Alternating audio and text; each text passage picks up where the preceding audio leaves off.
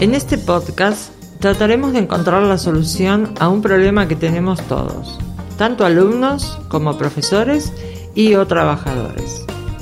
Podríamos referirnos, para entrar en tema, ¿qué nos sucedió en el 2020? Pasamos de la presencialidad a la virtualidad sin saber casi de qué se trataba. Nos encontramos todos abrumados con tanta tecnología que debíamos manejar. Y nos preguntábamos, ¿qué hacer con tantos archivos que recibimos o enviamos? ¿De qué manera organizarlos? ¿Cuál es la manera más cómoda sin recurrir a distintas direcciones en nuestra computadora o estar pendientes de varias ventanas en la misma?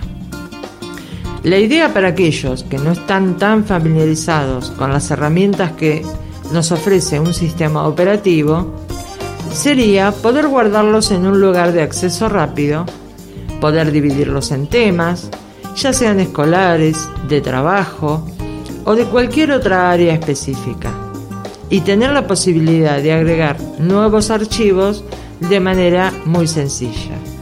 Para ello deberíamos crear una aplicación que nos permitiera realizar todo esto. Debemos ordenar nuestro sucesión de pasos que llamamos algoritmo. Esta forma de pensar se denomina paradigma.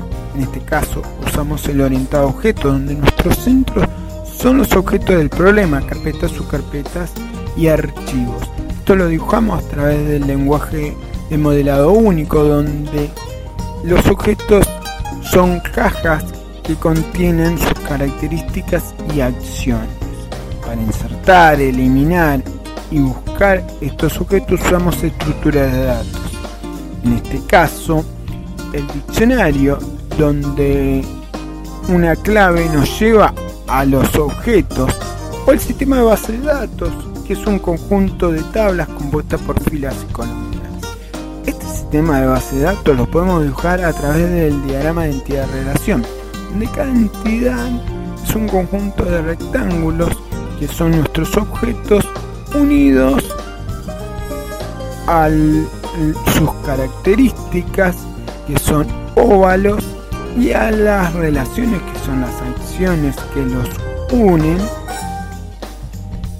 que son rombos que también pueden tener distintas características los esperamos para el próximo podcast y sigan analizando más problemas.